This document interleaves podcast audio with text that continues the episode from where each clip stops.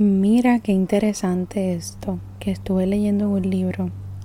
Solo perdemos a lo que nos aferramos. Y hoy es viernes, es fiesta Friday.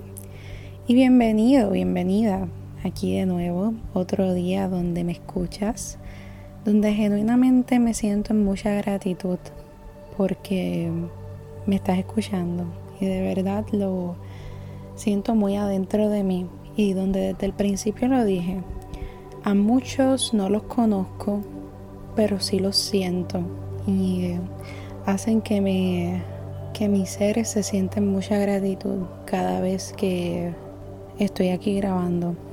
Y eh, ya dejando mi, mi parte cursi y de agradecimiento, volvemos. Solo perdemos a lo que nos aferramos. Y es algo fuerte, ¿verdad? Porque a uno no le gusta perder seres humanos, cosas y otros elementos, porque duele. Y mientras más a veces nos aferramos a esta cosa o persona en particular, menos queremos perderla. Y cuando la perdemos, es bien doloroso y no es aquí yo diciendo, mira, Dorit diciendo que no nos aferremos a nada en la vida. Eso no es. Don't give me wrong. A lo que quiero es que le bajemos dos a esas cosas, a lo que nos aferramos.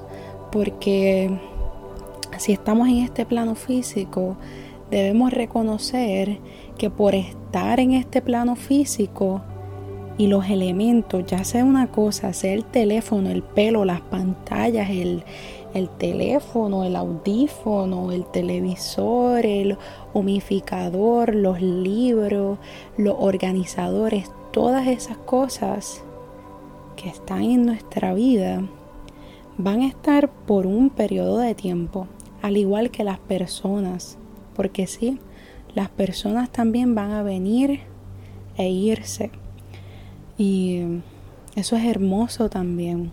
Y em, quiero invitarte a que no te aferres, sino a que estés presente en este momento. Y que sí, las cosas vienen y van.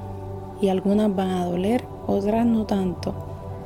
Pero en el interín, enfócate en el presente y en aceptar esa característica de impermanencia en todo lo que te rodea.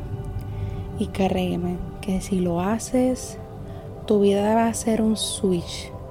No porque no te van a importar las cosas, pero si no, van a tomar otro sentido en tu vida y mucho más profundo.